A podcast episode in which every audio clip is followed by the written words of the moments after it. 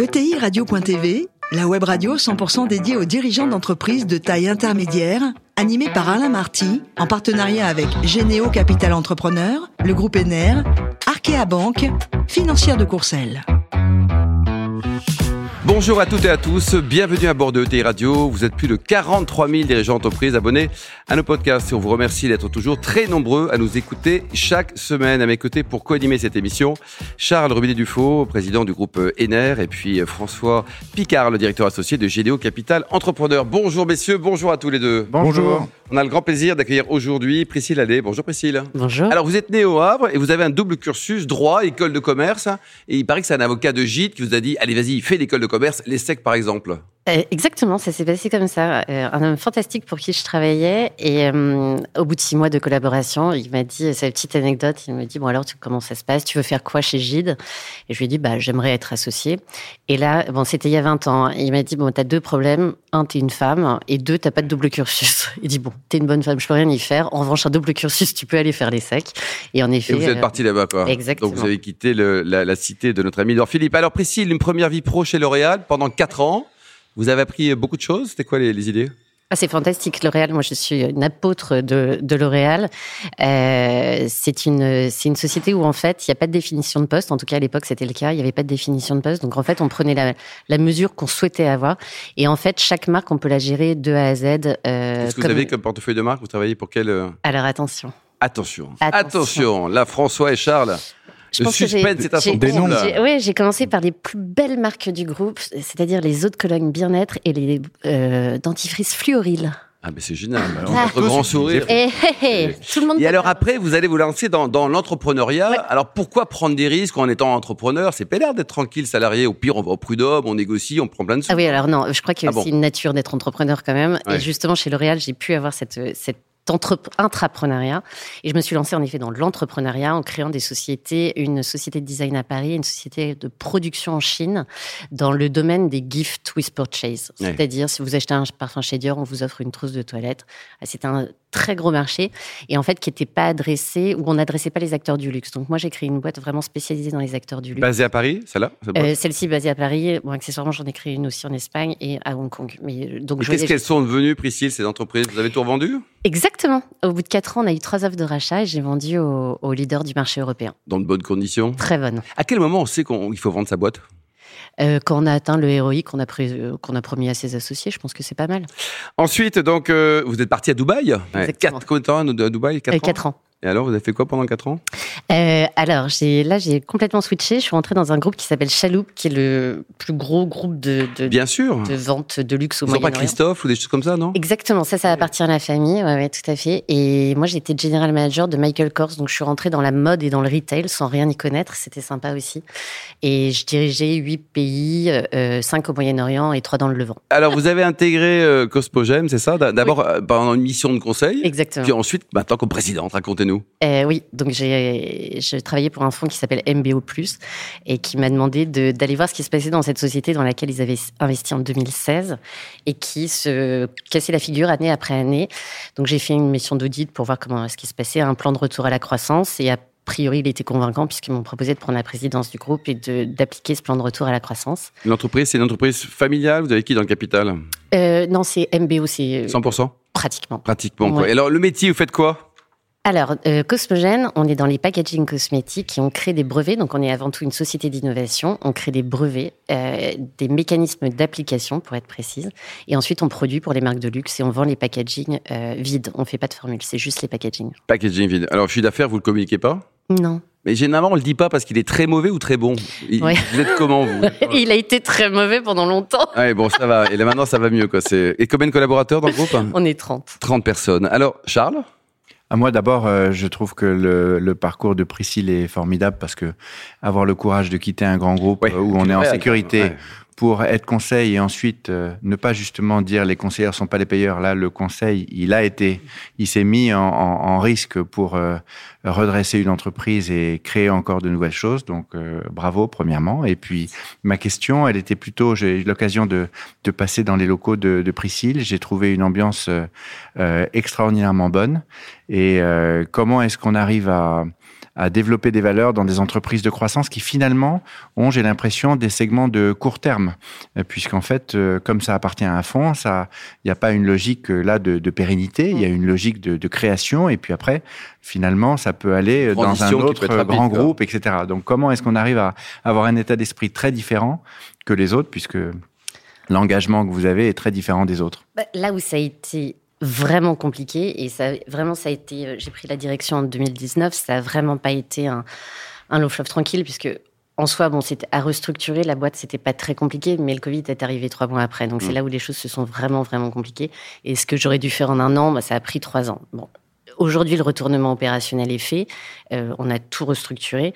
Euh, et ça a été extrêmement, justement, difficile de trouver des valeurs communes et de souder une équipe quand on retourne une boîte. Parce qu'il a fallu, évidemment, euh, licencier, il a fallu licencier, il a fallu, mais tout revoir de fond en comble, l'organisation de la société, euh, les, les, méthodologies, les mmh. process, tout, tout, tout.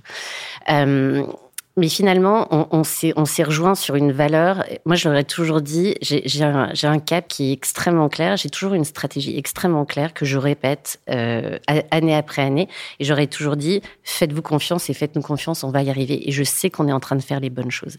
Et donc, dans ces cas-là, finalement, le leadership, le fait que mes équipes voient que je suis absolument convaincue qu'on allait y arriver, je pense que ça les soude. Ensuite, on a fait autre chose, c'est qu'on a défini les valeurs, euh, dès 2019, les valeurs de Cosmogène. Alors, quelles sont les valeurs? Ah ben, il y en a, il y en a cinq ou six, euh, mais il y a euh, Act as One Team, Never Give Up. On a Think and Act Sustainably. Bon, hmm. vous pouvez les trouver sur Instagram. Je vous invite tous à vous abonner sur LinkedIn, bien sûr. Dépêchez-vous, François. Et, et, ces valeurs, ça a permis finalement de souder une entreprise, parce que si on n'a pas de valeurs communes, c'est quand même très difficile de pouvoir donner une direction. Donc en fait, on les a créées ensemble. Comme j'avais fait du conseil avant, j'avais des méthodologies en fait de, mmh. de, de création de, de, valeurs, et ça nous a permis ensuite d'avoir un peu notre code de conduite interne où on dit euh, bah, c'est carton vert ou carton rouge, cacahuète. Quand on les a créés ensemble, donc on se, on s'engage ensemble. Euh, ensuite, on a créé notre vision, on a créé notre mission, et justement, j'en arrive à un point qui est fondamental. Et aujourd'hui, pourquoi on a une telle cohésion dans la société? Je suis ravie que tu l'aies vu en, passant, euh, on est devenu entreprise à mission. Ah, très bien. Et donc ça, alors c'est pour ça que je vous dis qu'on a un fonds d'investissement qui est fantastique aussi, puisque euh, euh, le MBO a été, nous a pro, comment dire, a été sponsor. De, On leur a proposé. ils ont été sponsors de ça. Et on est passé entreprise à mission en décembre. Bravo, félicitations. Hein. Charles? Non, non, mais c'est rare justement qu'un fonds accepte euh, mm. de, de, de, financer une entreprise à mission parce que c'est toujours un risque. Hein, mm. Euh, entreprise à mission, après, vous, vous devez exactement être comme euh, ce que vous annoncez. Eh, mais vous, défaut, vous allez voir le monde des investisseurs bouge et bouge vite sur ce sujet. Merci. Oui, non, mais. Allez, François, une question à Priscille. Alors, bah, justement, exactement, grande transition. C'est vrai que quand on s'intéresse à vous, Priscille, et à Cosmogène, il y a tout de suite deux mots qui reviennent. Enfin, en tout cas, moi, c'est ce que j'ai vu, c'est innovation et puis ce, ce côté développement avec un développement durable. Donc, j'y reviendrai après, mais d'abord un peu l'innovation. C'est complètement dans l'ADN de l'entreprise. Est-ce que d'abord, ça a été le levier avec lequel vous avez pu remettre l'entreprise sur le chemin de la croissance? Et surtout comment ça se traduit dans le fonctionnement quotidien l'innovation chez vous? Oui. Alors, l'innovation, déjà, la première chose que j'ai faite, c'est euh, de supprimer le département innovation. Parce qu'en fait. Ça plus de problème. Ensuite. Euh, non, non, mais c'était dans le sens où il y avait une sorte de monsieur innovation, mais on ne peut pas innover tout seul dans son coin. Donc, en fait, j'ai créé un département qui s'appelle Innovation and Development et j'ai mixé, j'ai pris les gens du marketing, j'ai pris tous les techniciens, je les ai mis dans la même salle et euh, je dis toujours, on, puis on secoue tout ça et on sort un plan d'innovation. C'est un peu exagéré. En tout cas, j'ai fait travailler les marketing et les techniciens ensemble pour euh, créer des innovations qui répondent à un besoin. Hmm. Donc nous, on n'est pas dans l'innovation fondamentale, on est une société de hmm. services, on doit délivrer du chiffre Le concret, client first. Exactement. Hmm. Donc on a orienté l'innovation en partant de d'insight euh, consommateur et ensuite on a vraiment mis un process, alors je reviens à L'Oréal, mais un vrai plan d'innovation avec euh, innovation de rupture, rénovation, extension de gamme, avec des planifications. Après, il y a eu de la méthodologie à l'intérieur. Et évidemment, ce qui à créer l'innovation, c'est la qualité des gens qui sont dans ce, dans ce département.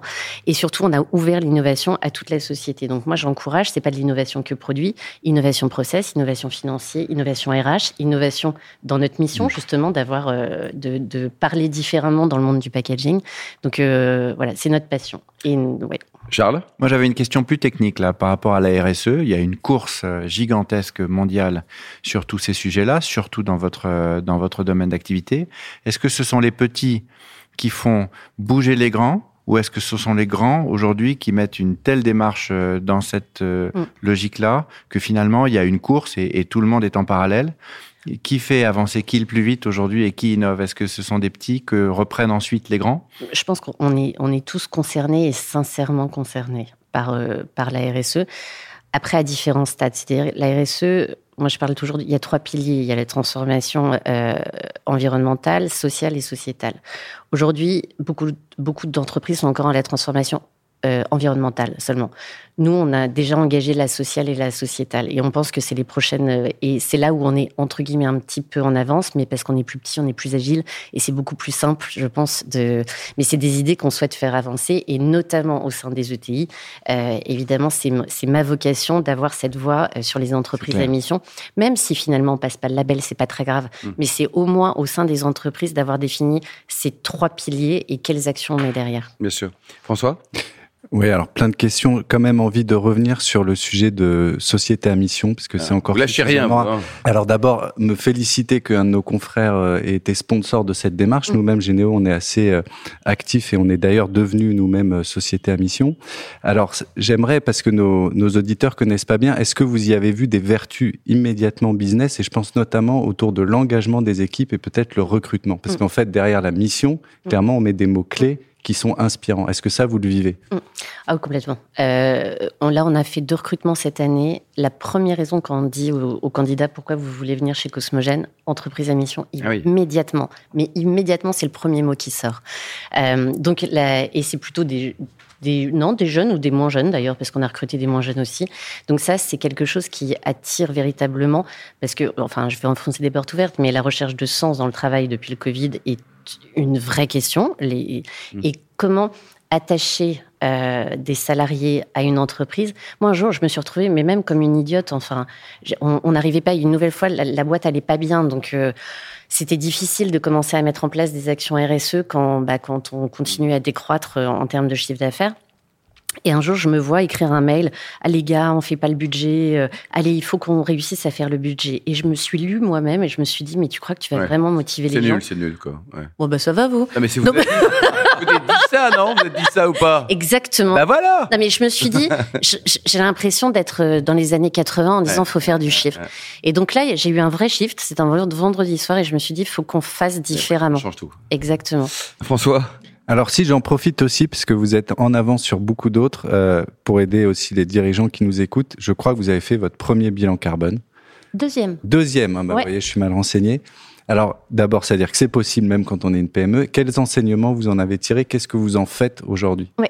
Alors, le premier, en effet, on l'a fait en 2019, donc c'était plutôt euh, précurseur. Euh, et, je tiens à rassurer tous ceux qui veulent se lancer dans le bilan carbone. Les méthodologies ont énormément évolué et aujourd'hui, c'est beaucoup plus simple qu'il y a quelques années. Donc, vraiment, en fait, c'est vraiment pas un casse-tête. Hein. Nous, on a fait ça avec, euh, je sais plus quelle boîte, deux boîtes différentes. les enseignements qu'on en a tirés, c'est qu'on est, on est plus qu'archi clean sur le scope 1, scope 2. En revanche, on fabrique euh, des packaging cosmétiques plutôt en plastique, plutôt en Asie. Donc évidemment, notre scope 3 nous plombe totalement notre bilan carbone. Euh, donc ce qu'on en tire comme, euh, comme enseignement... Il faut rapatrier en France et précis, bah, puisqu'on est en plein dedans, donc on a un très gros projet de relocalisation. Donc c'est de poursuivre la relocalisation poursuivre nos transports en bateau versus avion, parce que maintenant on sait exactement les kilos carbone, euh, continuer à pousser nos clients à travailler avec du plastique recyclé que mmh. du plastique vierge, euh, éviter certaines matières, donc nous on a un vrai rôle de recommandation, euh, et enfin continuer, on a déjà fait un plan de régénération de la nature et de continuer à, alors le mot maintenant c'est un gros mot, on dit plus compenser, etc., parce que nous tout ce qu'on ne peut pas réduire, on va essayer de le compenser, donc on, on continue à agir avec des projets de compensation. François Bravo. Félicitations. Ouais, Vous félicitations. êtes, si vous êtes très proche de- du, du métier, hein, qui lui-même est très proche de ETI Radio, donc on est, on est en Mm. famille quelque part. Qu'est-ce qui vous a donné envie de vous impliquer au sein du métier Ouais. de France avec un, un formidable président qui est, qui est à ma gauche, là, Ouais. Charles Robinet-Dufault Euh, donc en effet, moi je pense que j'ai un rôle à jouer et je suis très heureuse de le jouer. C'est de pouvoir inspirer aujourd'hui des dirigeants de TI qui n'osent pas aller vers la RSE parce que j'en ai plusieurs qui sont venus me voir en me disant oh là là on aimerait bien mais on sait pas comment faire. Et comme nous on est on a été une PME, moi j'ai plein de boîtes à outils, des choses hyper simples, hyper pragmatiques à mettre en, en- en œuvre et qui peuvent déclencher au moins le, le, le, Mm. euh, le mouvement. Donc c'est c'est vraiment être à C'est disposition. votre mission, quoi. Alors, il y en a deux, c'est une mission très pragmatique, c'est de pouvoir en effet répondre à des appels ou à des déjeuners ou des, des petits déjeuners pour répondre à leurs besoins et à leurs interrogations. Et d'autre part, d'une manière un peu plus institutionnelle, en effet, mon rôle au sein du bureau, c'est euh, j'ai un peu la pancarte euh, RSE, mais très social-sociétale, en effet, à côté de, par exemple, François Luscan, qui est très environnemental. Priscille, pour terminer, le plus beau métier du monde, c'est quoi? C'est dirigeant d'une ETI, danseuse, chanteuse ou journaliste? Non, alors, on peut raconter la petite histoire ou Allez-y. pas? Oui, parce que quand on a préparé l'interview, la jeune fille me dit très gentiment Qu'est-ce que vous vouliez faire quand vous étiez petite? Et je disais Je voulais être star, mais je ne savais ni danser et je chante comme une casserole. Ouais, Donc, déjà. autant dire que ça avait limité. Et bien après, je me suis dit Bon, j'ai un cerveau qui fonctionne pas trop mal, je voudrais être journaliste. Voilà. Mais pas de regret d'être patronne d'une ETI aujourd'hui? Ah, mais je suis très heureuse. Merci beaucoup Priscille, merci également à vous Charles et François, fans de bureau de ETI Radio. Retrouvez tout le podcast sur les réseaux sociaux. On se retrouve mardi prochain à 14h précise pour une nouvelle émission. L'invité de la semaine de ETI Radio, une production B2B Radio.tv, en partenariat avec Généo Capital Entrepreneur, le groupe ENER, Arkea Banque, financière de Courcelles.